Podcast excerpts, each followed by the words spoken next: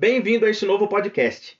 É muito bom ter você aqui, especialmente neste módulo onde abordamos o processo de intermediação, que é a jornada que o nosso cliente realiza desde que falamos com ele pela primeira vez até o fechamento e o pós-fechamento do negócio.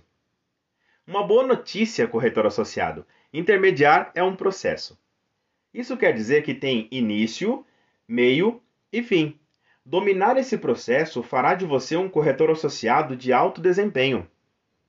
As etapas mais importantes são: 1. Um, captação de cliente. Necessitamos formar nossa carteira de clientes e, para isso, temos as opções de oferta ativa, que é a ligação telefônica, ação de rua, em lugares estratégicos onde encontramos nosso cliente potencial, e estandes, usando mais elementos como maquete, painéis ou a considerada cereja do bolo, o decorado. 2. Atendimento e negociação.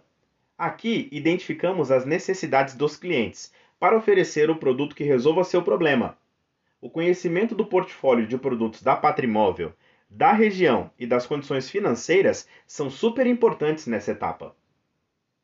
Aprenda muito sobre o produto, domine cada característica, estude para que serve, isso é essencial.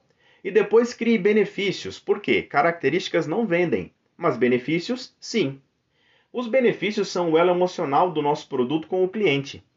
O benefício é o que resolve os problemas ou necessidades que ele tem. Falar de segurança, economia, diversão, bons momentos em família, exclusividade e outros benefícios trarão diferenciais que chamarão a atenção dele. Cada momento com o nosso cliente é especial por isso, aproveite ao máximo para transmitir credibilidade e segurança, e o fechamento da intermediação estará mais próximo. 3. Fechamento e documentação. Com o cliente seguro de sua decisão, vamos finalizar a intermediação, recolhendo toda a documentação e elaborando o contrato. 4. Pós-fechamento do negócio.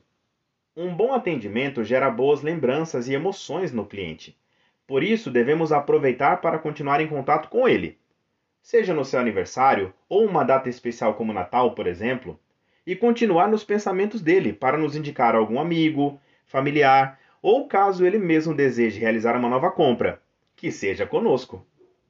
Manter o contato com este cliente é muito importante para que ele não se esqueça da sua ajuda. Afinal, foi você que esteve presente na tomada de uma decisão tão importante para ele ele sentirá que você continua mantendo esse elo, que não foi uma simples transação comercial.